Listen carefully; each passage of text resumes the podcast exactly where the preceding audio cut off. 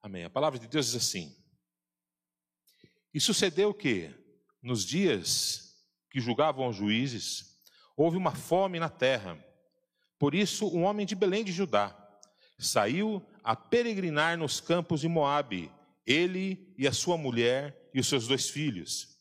E era o nome deste homem Elimeleque, e da sua, da sua mulher Noemi. E dos seus dois filhos, Malom e Quilion, efrateus, de Belém de Judá, e chegaram aos campos de Moabe e ficaram ali. E morreu Elimeleque, marido de Noemi, e ficou ela com seus dois filhos, os quais tomaram para si mulheres moabitas. E era o nome de, e era o nome de uma Orfa e o da outra Ruth, e ficaram ali quase dez anos. E morreram também ambos, Malom e Quilion, ficando assim a mulher desamparada dos seus dois filhos e do seu marido. E se levantou ela com as suas, com as suas noras, e voltou dos campos de Moabe, porquanto na terra de Moabe ouviu que o Senhor tinha visitado o seu povo, dando-lhe pão. Por isso, saiu do lugar onde estivera, e as suas noras com ela, e indo elas caminhando para voltarem para a terra de Judá, disse Noemi às suas noras: Ide, voltai cada uma à casa de sua mãe, e o Senhor use convosco de benevolência, como vós usastes com os falecidos e comigo. O Senhor vos dê que acheis descanso, cada uma em sua casa de seu marido. E beijando-as, ela levantaram a sua voz e choraram. E disseram-lhe: Certamente voltaremos contigo ao teu povo. Porém, Noemi disse: Voltai, minhas filhas, por que vocês iriam comigo? Tenho eu ainda no meu ventre mais filhos, para que vos sejam maridos? Voltai, filhas minhas, ide-vos embora, que já sou muito velha para ter marido, ainda quando eu dissesse: Tenho esperança, ou ainda que esta noite tivesse marido e ainda tivesse filhos. Vocês esperariam até que viessem a ser grandes? Deter-vos ieis por eles, sem tomar desmarido? Não, filhas minhas, que mais amargo me é a mim do que a vós mesmas, porquanto a mão do Senhor se descarregou contra mim. Então, levantaram a sua voz e tornaram a chorar. E Orfa beijou a sua sogra, porém Ruth se apegou a ela. Por isso disse Noemi: Eis que voltou tua cunhada ao seu povo e aos seus deuses. Volta tu também após a tua cunhada. Disse, porém, Ruth: Não me instes para que te abandone e deixe de, de seguir-te, porque aonde quer que tu fores, irei eu, e onde quer que pousares, ali pousarei eu. O teu povo é o meu povo, e o teu Deus é o meu Deus. Onde quer que morreres, morrerei eu, e ali serei sepultada Faça-me assim o Senhor, e outro tanto, se outra coisa que não seja a morte me separar de ti. Vendo Noemi que de todo estava resolvida a ir com ela, deixou de lhe falar. Assim, pois foram-se ambas até chegarem a Belém. E sucedeu que, entrando elas em Belém, toda a cidade se comoveu por causa delas e diziam: Não é esta Noemi? Porém, ela lhes dizia: não me chamem de Noemi, me chamem de Mara, porque grande amargura me tem dado o Todo-Poderoso. Cheia parti, porém vazia o Senhor me fez tornar, porque, pois, me chamastes de Noemi. O Senhor testifica contra mim, o Todo-Poderoso me tem feito mal. Assim Noemi voltou, e com ela Ruth, a Moabita, sua nora, que veio dos campos de Moabe, e chegaram a Belém no princípio da colheita, das colheita, da colheita das cevadas. Amém? Senhor, nós lemos a tua palavra, Jesus. E a tua palavra ela é suficiente para que ela produza o efeito a que se destina. E por isso, Pai bendito, nós precisamos do teu apoio, suplicamos a tua misericórdia nesta hora, Jesus, para que nós possamos juntos entender e compreender a tua palavra e qual é a tua vontade para as nossas vidas em nome de Jesus. Amém? O tema do nosso estudo de hoje é uma escolha de grande valor. Uma escolha de grande valor. As nossas vidas, e não tem como ser diferente, elas são um reflexo das nossas decisões. Algumas escolhas que fazemos são de pequena importância e não fazem muita diferença. Outras, porém, podem alterar completamente o curso das nossas vidas. Por exemplo, hoje pela manhã, quando você se levantou e fez a sua higiene, você, obviamente, escolheu a roupa para ir trabalhar. Algumas pessoas devem ter errado é, o figurino, né? porque estavam acostumadas com o calor e viram solzinho nascer de manhã, não acreditaram muito. Algumas saíram com sem blusa, né? ou saíram com um agasalho muito fino e provavelmente passaram frio durante o dia. Né?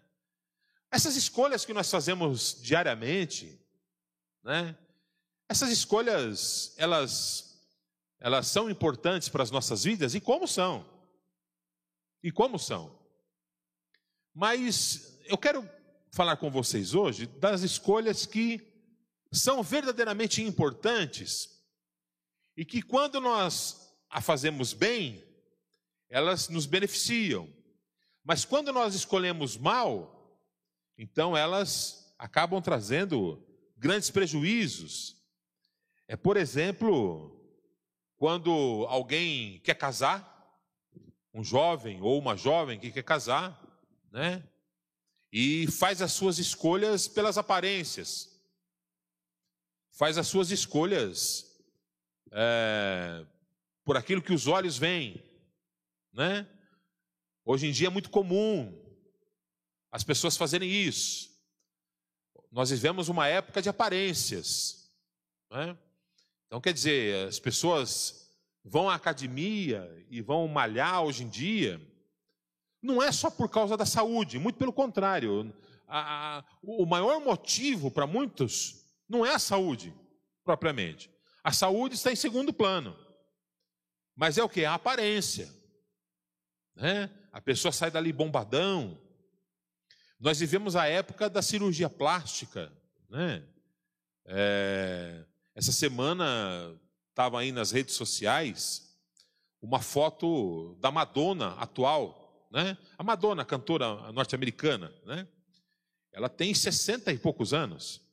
Só que de tantas plásticas, de tanto retoque, de tanto botox, de tanto isso, de tanto aquilo, a moça parece aquela, aquela moça, olha, aquela senhora de 60 e poucos anos, parece uma menina de 20, né? Então as pessoas a criticaram nas redes sociais. Mas por que que faz isso? Porque a aparência é importante, né? As pessoas elas querem estar bem, elas querem, por quê? Porque a sociedade cobra isso. A sociedade cobra que você tenha uma boa aparência, né? Que você fique bonitão, você fique bonitona. Eu sou vítima dessa sociedade, né? Eu estou no contrafluxo aqui, né? Totalmente no contrafluxo, né? Eu estou indo para academia por, por, causa da questão de saúde, o irmão sabe, tive Covid, coisa e tal, quase morri, né? Nunca me importei muito com esse negócio de peso, eh, de barriga grande. Outro dia escutei alguém dizendo o seguinte, que um homem sem barriga é um homem sem história, né? Então eu tenho muita história, tenho muita. Mas, quando a gente escolhe alguém para casar, a gente não deveria, a última coisa, claro que a aparência ela é importante, né? Quando a gente olha para as pessoas, mas não é a coisa mais importante. Não é o mais importante. Quando uma moça escolhe um marido, ela deveria escolher um marido pela capacidade que aquele homem tem de ser para ela um bom marido, de poder sustentá-la, de poder ser um bom pai. Né? O rapaz, ele deveria escolher uma esposa, uma moça para se casar, não por ela ser linda, bonita, maravilhosa, tal, não. Mas pela capacidade que ela vai ter de ser para ele uma boa esposa. Porque no final das contas, E para quem já é casado há um, certo tempo, a gente sabe muito bem disso. Depois de 5, 6, 7, 10 anos de casado, a única coisa que, sabe, que não tem a menor importância é a aparência. É a aparência. Né? O que importa na realidade é como as pessoas se tratam, como as pessoas se amam, né? os papéis que cada um tem dentro do seu casamento. E as pessoas hoje estão escolhendo, escolhendo uh, o seu parceiro para a vida toda, baseado em coisas fúteis, em coisas efêmeras, em coisas passageiras. Porque a beleza passa, né? A beleza passa. É... Enfim, a beleza passa. Né? São poucos que permanecem bonitos assim que nem eu. A beleza passa. A gente não consegue ficar. Né? Semana passada nós tivemos aqui um casamento maravilhoso. Ele está chegando aqui agora de fininho, vou bagunçar com ele. Ele completaram 50 anos de casado, né? o pastor Jair a nossa irmã Terezinha. Né? Tenho certeza que a única coisa que não é tão importante para eles no casamento foi a aparência, né, pastor? Pois é, aí, ó. É que vocês estão na, na rede social, vocês não conseguiram ouvir. Ele disse o seguinte: se fosse por causa dele, não por causa da irmã Terezinha, né? o casamento já tinha acabado. A gente vê direto aí, né, nas, nas mídias, e até na, nas nossas, na nossa vizinhança, às vezes na família, né, moças que, que acabaram tendo relacionamentos com rapazes, engravidaram deles, né? Aí tentaram manter um relacionamento, mas não consegue. Camarada não serve nem para ser um cidadão, às vezes, quanto mais um bom pai, um bom marido. Né? Então a gente quer falar com vocês hoje a respeito disso, dessas decisões, disso que é importante. Daquela decisão, por exemplo, que vai caminhar, que vai ir com você para o resto da vida. Por exemplo, que curso que você vai fazer na faculdade. Né? A irmã é professora, né? A irmã é professora, me lembro disso. Há quantos anos a irmã é professora?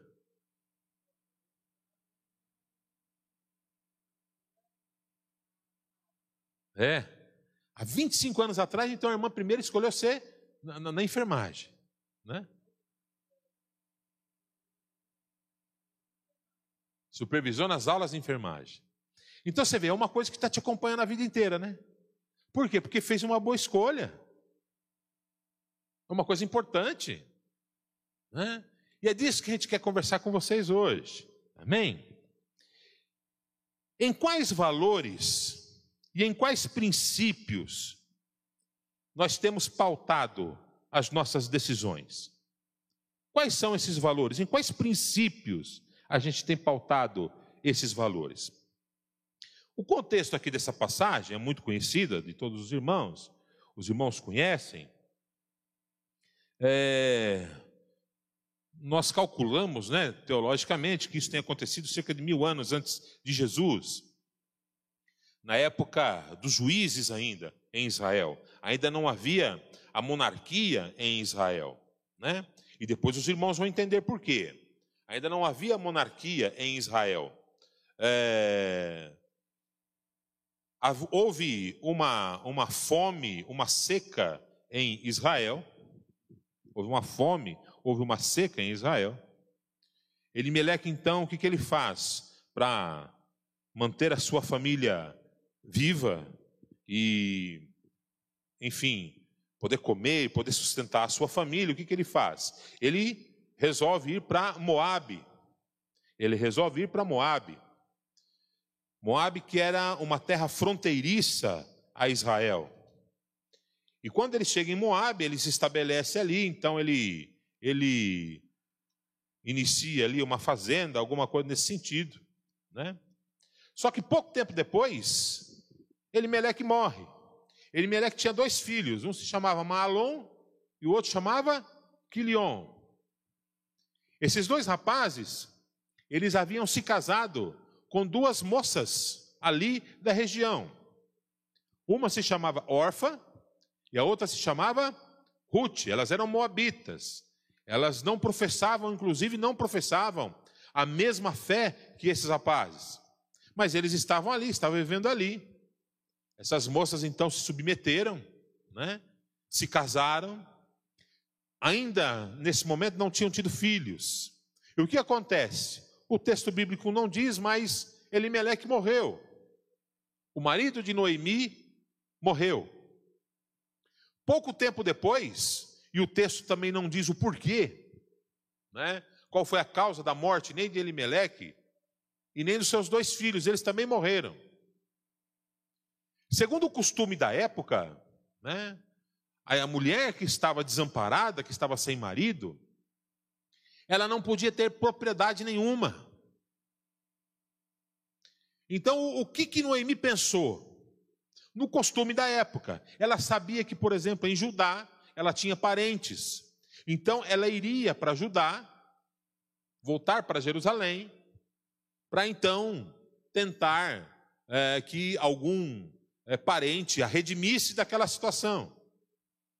E ela diz para Orfa e para Ruth irem embora, porque elas eram provavelmente muito novas, eram muito jovens ainda, poderiam se casar com outros homens moabitas, né? E Noemi mandou que elas fossem embora. Orfa foi. Não há nada de ruim no que Orfa fez, foi a escolha dela. Ela escolheu voltar para sua terra, para sua parentela. E Ruth, por alguns motivos que nós vamos trabalhar com eles daqui a pouco, Ruth resolveu então ficar com Noemi. Ruth resolveu ficar com Noemi. E elas voltam então para Jerusalém. E a história toda se desenrola. Né? Elas vão para Jerusalém. É... Elas começam então a, a ser respigadeira, né? Ruth era respigadeira. O que, que é isso? Ela ia na plantação de trigo e aquelas, o trigo que era deixado para trás, que caía dos feixes, era costume se deixar para que as pessoas que tinham necessidade pegassem aquele, aquele trigo que caía dos feixes, né? Ninguém falava nada a respeito disso. Era um costume deles para que, de alguma maneira, o mais necessitado pudesse ter ali um, algum, algum, algum amparo, alguma coisa assim. E Ruth ia lá e pegava esse trigo, levava para sua casa, fazia um pão. E assim ficou algum tempo. E elas estavam onde? Na fazenda de um homem que se chamava Boaz. Esse Boaz era, na realidade, primo de Elimeleque. Primo de Elimeleque. Ou seja, era o parente próximo né, de, de Noemi e de Ruth. Era o homem que deveria teria a obrigação né, de então cuidar das duas. E o que acontece? Depois de algum tempo, Noemi diz para Ruth que Boaz era o seu era o seu parente mais próximo. E pelo costume, o homem deveria, um parente próximo, teria então que casar-se com aquela mulher. Casar-se documentalmente, não necessariamente maritalmente. Tá? Para quê? Para que aquela pessoa pudesse ter amparo. Para que aquela mulher pudesse ter, porque ela não podia ter nada, ela não podia ter, a mulher sem o marido, ela não podia ter propriedade, ela não podia fazer negócios, ela não podia negociar com outros homens, ela não podia fazer nada disso, né? Mas aprove ao Senhor então que é, Boaz se apaixonou de Ruth, né? E Ruth se apaixonou por Boaz. Os dois se casaram, né? E o mais interessante de tudo isso está lá no finzinho do livro de Ruth, que diz assim: Ruth, capítulo 4, verso 18, diz assim: Estas, pois, são as gerações de Pérez. Pérez gerou a Esrom, Esrom gerou a Rão, e Rão gerou a Aminadab. Abinadab gerou a Nasson, e Nasson gerou a Salmão. Salmão gerou a Boaz, e Boaz gerou Obed. E Obed gerou a Jessé. E Jessé gerou a Davi, o rei Davi, o próximo rei de Israel. Né? Então vejam, meus irmãos, que as escolhas de Ruth foram foi uma escolha muito boa. Porque ela poderia ter deixado. a Noemi, como a órfã fez. Nós não condenamos, muito pelo contrário, eu vou dizer, a gente não condena a atitude de órfã. Ela não fez nada de mal. Ela seguiu o seu caminho. Até mesmo porque Noemi insistiu que ela fizesse. Mas por alguns motivos, e nós vamos trabalhar aqui, por alguns valores, por alguns é, atributos que Ruth tinha dentro de si, intrínseco nela, dentro de si, Ruth tomou uma decisão diferente. E são esses valores que eu quero trabalhar com, a nossa igreja hoje, para que a gente possa pautar então as nossas decisões de vida, como Ruth fez. Ela tomou uma decisão importantíssima de vida. Falou: não, aconteça o que aconteceu, eu vou seguir a Noemi. Eu não vou te desamparar. Né? E ela seguiu a Noemi, continuou com a Noemi. E a gente vai ver isso agora. Então, o primeiro conjunto de valores que essa moça trazia dentro de si é que ela tinha dentro de si um conjunto de princípios morais e éticos. Ela tinha um conjunto de princípios morais e éticos. Fica claro no texto que Ruth tinha uma moral elevada e princípios éticos evidentes. Nosso mundo sempre foi dirigido por governantes amorais e sem ética. Por consequência, nós também aprendemos que o caminho mais fácil é melhor. Há uns anos atrás, no início dos anos 2000, quando eu ainda estava no seminário, eu não vou me lembrar agora o nome do autor, foi um pastor, acredito eu até que da nossa convenção, que ele escreveu um livro com o seguinte tema: Dando um jeito no jeitinho. Falando daquele tão famoso jeitinho brasileiro, né? O que é o jeitinho brasileiro? É aquela passada de perna, é aquele o ser esperto, né? É aquele levar vantagem sobre todas as coisas, não importa como, né? Por que que Ruth ela tinha então esse conjunto de princípios morais e éticos? Porque Ruth ela compreendeu, ela entendeu que a sua nora, na sua sogra, perdão, se ela ficasse sozinha, ela passaria não apenas por simples privações, mas por seríssimas privações.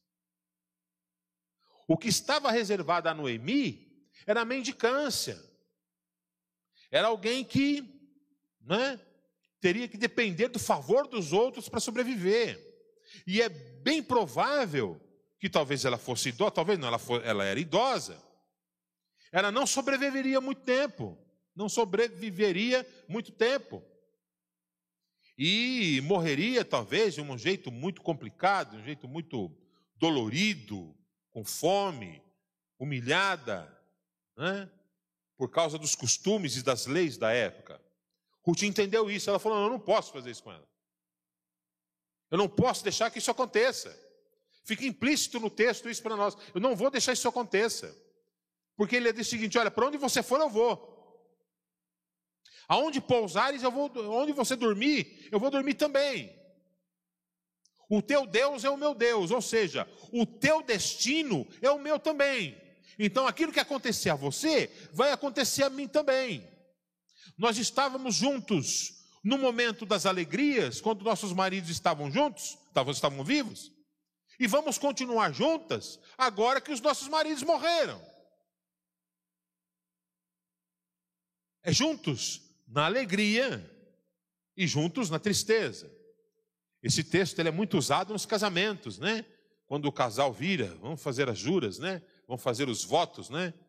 coloca ali as alianças e tal, olha, onde tu fores, irei eu, tal, teu Deus é meu Deus, a tua família é minha família. A gente sabe que na prática é mais difícil do que, do que, do que simplesmente dizer, né, Márcio? Do que as palavras, né? A prática se apresenta mais difícil. Mas é isso. É isso. É a gente fazer o que é certo, mesmo sabendo que vai pagar um alto preço por isso. E a gente fazer o que é certo, não porque é, eu estou querendo aparecer para alguém, mas porque eu trago isso dentro de mim. Há uns anos atrás, um comercial de TV me chamou muito a atenção. É, era um comercial que aparecia é, uns, uns garotos e eles estavam é, jogando bola com coco. Nitidamente eles eram bem pobrezinhos, eles estavam jogando bola com coco. Eu não gosto de jogar bola, nunca gostei. Né? Mas eu imagino que você dá um chute num coco, não deve ser muito agradável. Né? Você deve machucar o pé. Mas os meninos estavam todos felizes jogando bola com coco. Né? Aí, de repente, o coco cai no meio do mato.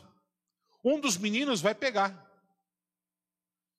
Qual, qual foi a surpresa dele? Que ele não achou o coco, mas ele achou uma bola de capotão novinha. Né? Aquela bola bonita, só que na bola estava escrito assim: olha, pertence ao Pedro. Pertence ao Pedro. Aí um garoto olhou para o outro, né? Como se estivesse entabulando uma conversa telepática ali. Né? E aí, você vai devolver? Aí o outro menininho, o que achou a bola, estava sério. Aí numa outra cena, automaticamente já pulou para outra cena. Eles não estavam mais em dois jogando bola. Eles estavam em três. E eles estavam jogando com a bola de capotão. Por quê? Porque ele devolveu a bola para o Pedro. né? A quem pertencia a bola. E agora eles estavam jogando a bola os três juntos. Né? Irmãos, fazer o que é certo pode às vezes não parecer ser bom, mas sempre vai ser a melhor atitude. Amém? sempre vai ser a melhor atitude. Falar a verdade. Doa ao que, a quem doer. Fale a verdade. Todos nós já mentimos.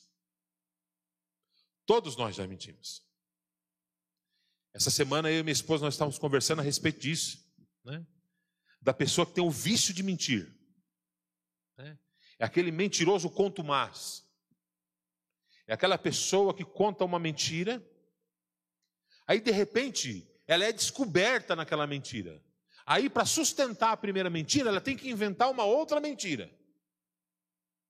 Aí vai gerando aquela bola de neve, né? E a pessoa se transforma numa mentirosa quanto mais. Ela vive da mentira. Pessoas que às vezes querem ser mais do que realmente são. E para isso inventam histórias, mentem, né? Conte a verdade. Conte a verdade. Há um tempo atrás, é, acho que tem mais de um ano, mas foi antes da, foi antes da pandemia, eu acredito. Um pouquinho antes da pandemia, tem mais de dois anos então. Né?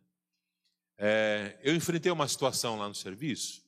Eu fui para fui uma cidade do interior e posamos lá de um dia para o outro e acabou, era um sábado já. Nós saímos de, de sábado, é, nove e meia da noite, e estava muito cansado já. Eu fui manobrar o carro, dei uma esbarrada no carro atrás, né? Lá da empresa. Tinham aquele suporte de lixo, né? Sabe aquele suporte de lixo que a pessoa coloca na, na, na, na calçada, né? E eu manobrei o carro, não vi aquele suporte de lixo, só escutei o barulho. Pô, falei, eita. Aí peguei, levantei e tinha dado uma fundadinha assim na, na, na tampa traseira do carro, né? Eu vim embora. Era sábado, cheguei aqui, era sábado, de, de, domingo de madrugada, eu cheguei. Vim para a igreja domingo de manhã. E na segunda-feira eu fui para o serviço.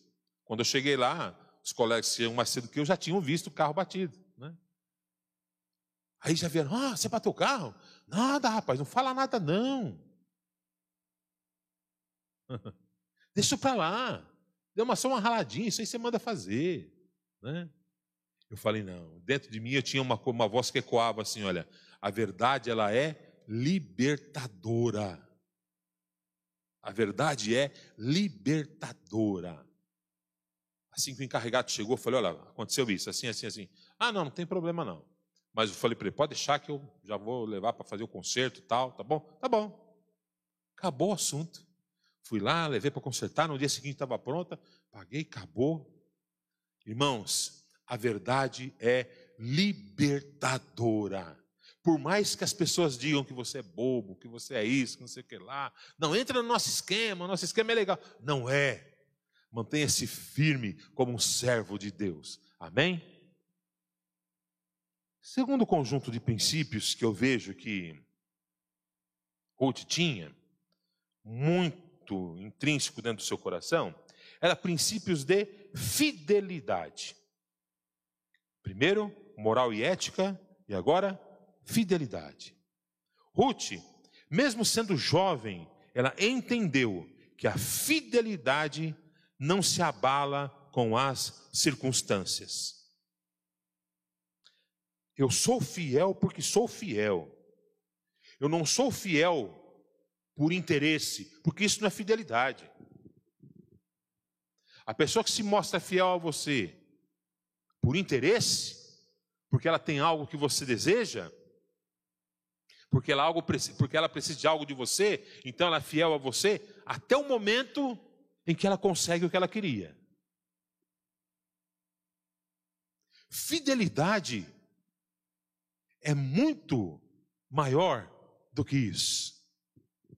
Fidelidade significa que eu não estou preso a nenhum tipo de paradigma externo ou alguma outra circunstância que me rodeie. Eu sou fiel e pronto. Assim como o nosso Deus ele é fiel, nós também devemos ser fiéis, verdadeiros em tudo aquilo que fazemos, honestos em tudo aquilo que fazemos. Ruth percebeu que estar ao lado da sua sogra nos momentos difíceis era muito mais relevante. Meus irmãos, existe até alguns jargões, alguns, algumas frases de efeito no mundo afora que dizem o seguinte, né? Que quando está tudo bem, então tem um monte de gente do teu lado. Basta as coisas ficarem mal, que some todo mundo. É assim ou não é? Basta as coisas ficarem mal, que desaparece todo mundo da sua frente. Não tem mais ninguém do teu lado. Né? Não é desse tipo de fidelidade que Ruth tinha dentro de si. Ruth ela diz o seguinte: olha, não importa o que aconteça, eu estive do teu lado nos momentos ruins, nos, nos momentos bons. Eu não vou te abandonar agora nos momentos maus. A gente vê muito disso, dessa prática, dessa prática, nos casamentos, por exemplo. Quando está tudo bem, ah, é uma maravilha. Né? Basta vir o um aperto financeiro. Pronto, acabou, meu amigo. O que era bonito ficou feio, o que era esbelto ficou gordo, né? não serve mais. Acabou. Ao invés de se juntarem, né? unirem forças no momento da dificuldade, porque é isso que a palavra de Deus diz lá em Eclesiastes, quando fala do cordão de três dobras, né? Então, se eu tenho um cordão aqui, esse cordão ele tem uma durabilidade. Se eu puxá-lo aqui, ele vai quebrar com muita facilidade. E o Gilberto já me olhou assustado ali, pode ficar tranquilo, não vou quebrar o cabo do, do microfone, tá? Mas se eu dobrá-lo aqui, ó, ele fica mais forte ainda. Mas se eu der mais uma volta, eu colocar uma terceira volta, ele vai ficar muito mais forte. Nós entendemos nessa metáfora de vida que o, Salmo, que o, que o, que o, que o pensador, né, que Salomão, que escreveu Eclesiastes, nessa metáfora de vida que ele, ele quer nos ensinar o seguinte: que quando eu estou sozinho, eu tenho uma força limitada. Mas quando eu tenho alguém do meu lado, um companheiro ou uma companheira, minha esposa, por exemplo, né? Então eu fico mais forte. Agora, se eu adiciono a essa soma o Senhor Jesus Cristo, então aquele cordão de três dobras ele é inquebrável. Ele é inquebrável. Nos momentos das nossas dificuldades, nós temos que ser fiéis a esse ponto. Nós precisamos ser fiéis a esse ponto. De, ao invés de nos afastarmos, de unirmos as forças. Nós vemos isso, por exemplo, nas igrejas, né? onde hoje, eu, eu, irmãos, olha, é complicado isso para quem, quem se converteu na década de 70, 80 e até 90, é complicado para ver o tipo de, uh, de, de crentes, a qualidade de crentes que nós temos hoje. Então é o seguinte, eu estou numa igreja e fico nela até que alguém ou alguma coisa me contrarie. Né? Eu sou fiel até ser contrariado, até alguém pisar no meu calo. Depois, se não, eu procuro outra. Eu não vou para outro lugar. Né?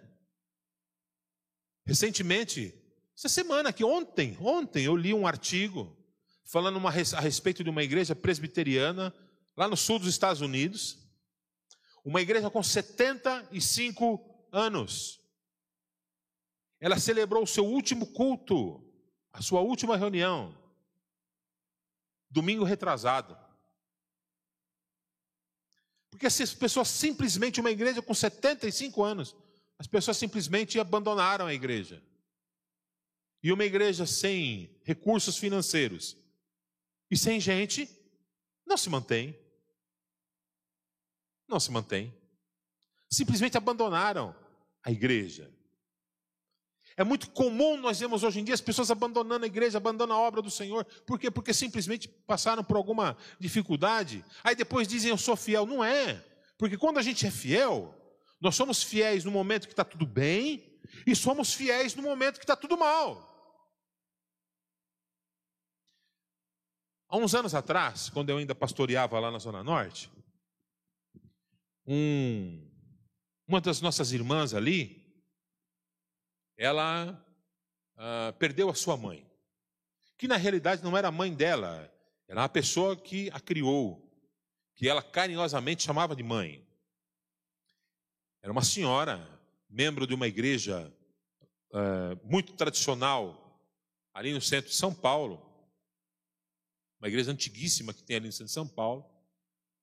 Ela tinha 96 anos, essa moça, essa senhora, quando ela morreu. Ela aceitou a Jesus aos 16 anos de idade. Pasmem os irmãos. Na mesma igreja em que ela aceitou a Jesus, ela estava sendo velada. Ela permaneceu membro daquela igreja por 80 anos. 80 anos. Você acha que essa irmã nunca foi contrariada na igreja em 80 anos? Sim ou não? Será que ela nunca viu coisa errada na igreja em 80 anos? Sou capaz de apostar que sim. Será que ela nunca teve algum tipo de desilusão com liderança? O que vocês acham em 80 anos? É possível que isso tenha acontecido ou não? Mas ela permaneceu lá 80 anos. Mas aí, durante o velório dela, os irmãos que a conheciam, né? Que estavam com ela ali todo esse tempo, vieram prestar suas homenagens e testemunhar a respeito da vida daquela irmã. E diziam: Olha, eu vou usar aqui um nome fictício, tá? Olha, a irmã Maria era uma mulher fiel, uma mulher que intercedia, que orava pela sua liderança, nunca abandonou nenhum pastor que passou por essa igreja na intercessão, estava sempre do lado. Teve uma irmã que se lembrou de uma época em que ela foi colocada como líder das mulheres da igreja. Não, perdão, como líder da intercessão da igreja.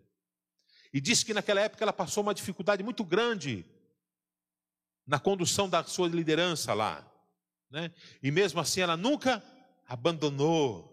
estava sempre de joelhos no chão, clamando ao Senhor. Aí você entende por que, que uma pessoa dessa consegue permanecer 80 anos numa igreja? Porque ela tem dentro de si o quê? Fidelidade. Ela entendeu o que é fidelidade. Ela entendeu o que é ser fiel, ser verdadeiro. Né? A fidelidade que Ruth trazia dentro de si fez dela uma pessoa que valia a pena chamar de amiga. Eu coloquei essa foto, né, daquele filme ali. Não sei se vocês assistiram esse filme. Uma, um, um filme do Richard Gere, que ele ele ganhou um cachorro, né? E todos os dias o cachorro ia com ele até uma estação de trem.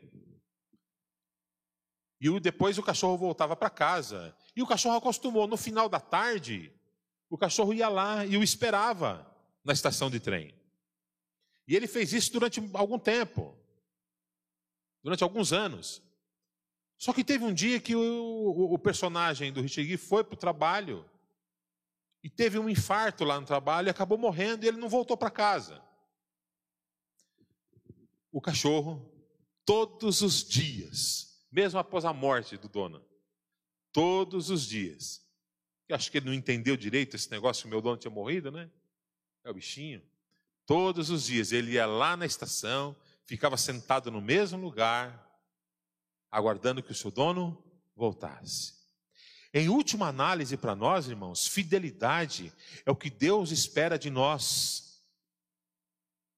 aguardando a sua volta, aguardando a volta de Jesus.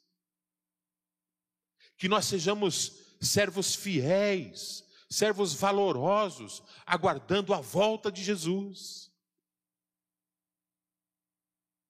Que nada nos impeça, nada neste mundo nos impeça de aguardarmos a volta de Jesus. E por fim, Ruth era movida por princípios de amor e bondade. A maior expressão de amor demonstrada por Ruth foi sua bondade em relação ao estado difícil da sua sogra. já falei a respeito disso, né? Noemi, na melhor das situações, ela ia viver mendicando, pedindo favores, ajuda dos outros, né? Não podia ter propriedades, enfim, ia viver na rua dos favores dos outros. Erramos quando nos esquecemos de que nossas escolhas, sejam elas quais forem, também precisam ser pautadas pelo amor e pela bondade. O amor e a bondade devem ser nosso referencial e a nossa identidade. Amém? Então, quando você precisa tomar alguma atitude, e eu penso que essa questão da princípios de amor e de bondade, é quando você precisa tomar uma atitude com relação a alguém, né? Quando você precisa tomar uma atitude com relação a alguém. Moral e ética são princípios que eu trago comigo. É o meu jeito de ser, eu sou assim.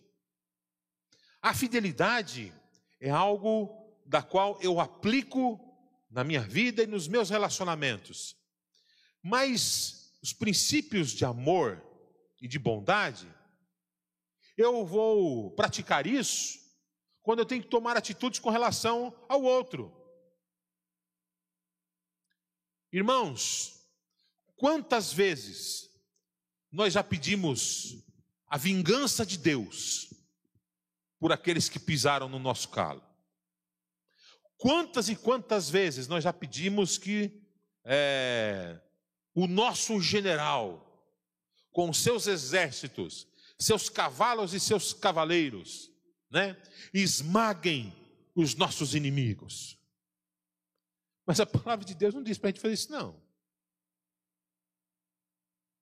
Jesus, no seu pior momento, no pior momento da vida dele, ele tinha acabado de ser traído, ele tinha acabado de ser beijado por Judas. Os soldados do templo vieram para prender Jesus. Não eram soldados romanos, eram soldados do templo que vieram para Jesus prender Jesus. Um soldado chamado Malco, ele se aproxima de Jesus, vem prendê-lo. Nesse momento, então, Pedro tira a sua espada e dá um golpe em Malco e arranca a orelha dele. Aí Jesus, Pedro, você ficou louco? Quando foi que eu te ensinei a fazer isso? Você não lembra que eu ensinei que aquele que pela espada mata, pela espada irá morrer? O livro de Provérbios diz que palavras doces são como favos de mel doce para a alma e remédio para o corpo. Doce para a alma e remédio para o corpo. Jesus então ele vai lá, ele se abaixa, ele pega. Eu fico imaginando essa cena, irmãos. Se eu tivesse ali, eu não sei bem o que eu faria. Jesus se abaixa, pega a orelha de Malco, né? Talvez deva ter tirado a poeira, né? Porque caiu no chão da terra.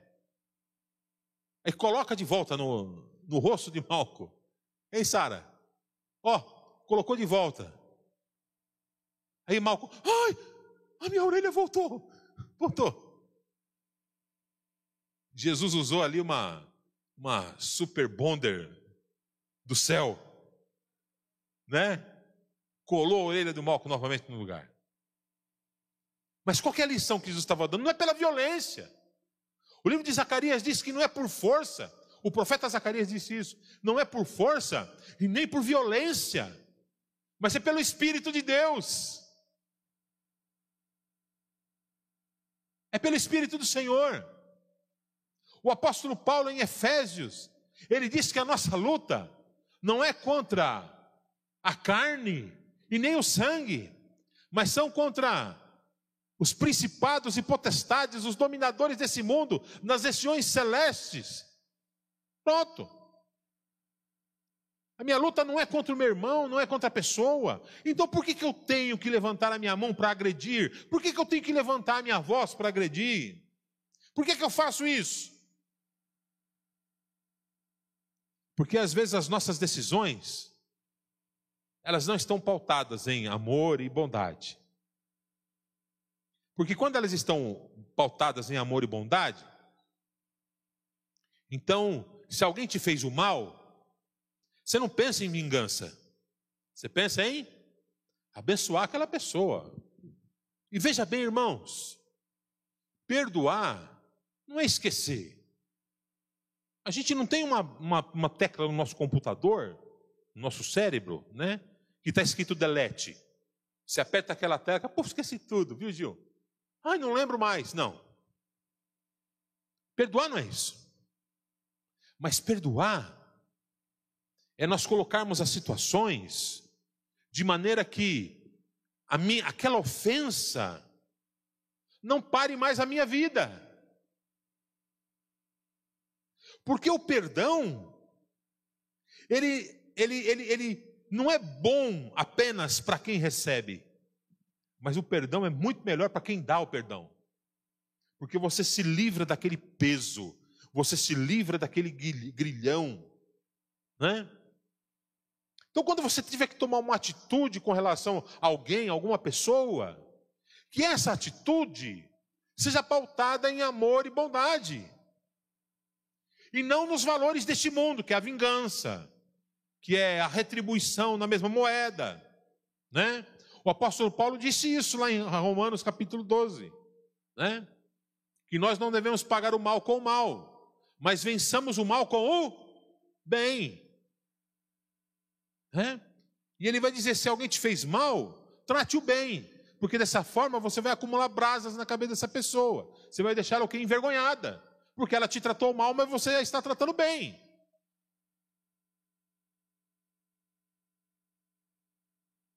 Que as nossas atitudes, as nossas escolhas, as nossas decisões sejam pautadas por isso. É isso que Jesus ensinou, esse é o desejo dele para os nossos corações, para as nossas vidas. Amém, amados? Esse é o desejo dele para as nossas vidas. Amém? E eu quero concluir dizendo para vocês o seguinte: quem dera nos lembrássemos sempre desses princípios para fazermos as nossas escolhas. Moral, ética, fidelidade, amor e bondade devem nortear as nossas vidas, pois refletem o amor de Cristo em nós. Precisamos entender que nossas vidas refletem a Cristo, o nosso Mestre. Amém, amados? Usa isso. Ruth tinha dentro de si esses valores, ela tinha dentro de si esses princípios, e é por isso que ela tomou uma atitude correta, né? É por isso que ela preferiu ficar do que ir embora no momento da dificuldade, e é por isso que Deus a honrou sob maneira, né? Da linhagem dela veio o rei Davi. Mas da linhagem dela não veio só o rei Davi. Da linhagem dela veio também o Senhor e Salvador Jesus Cristo. Amém, amados? Amém? Vamos ficar de pé, vamos orar. Senhor, eu quero te louvar, eu quero te agradecer, porque o Senhor tem colocado nas nossas vidas, nos nossos corações, a tua palavra, para que nós não pequemos contra o Senhor, como assim nos ensina a sabedoria da tua palavra.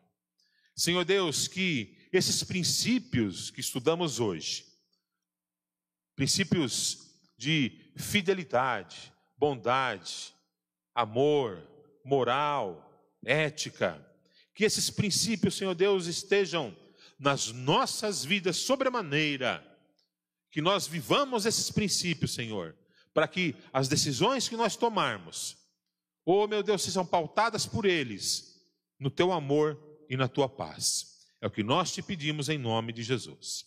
E que o amor de Deus, a graça do nosso Senhor Jesus e as santas consolações do Espírito Santo de Deus seja sobre todos vós, agora e para todos sempre. E todos digam amém. Deus abençoe. Domingo à noite, 18h30, nós teremos a celebração do Dia das Mães. Haverá aqui uma apresentação do COPEC, do nosso departamento infantil, que estará então trazendo uma, uma, uma homenagem para o Dia das Mães. Amém? Deus te abençoe.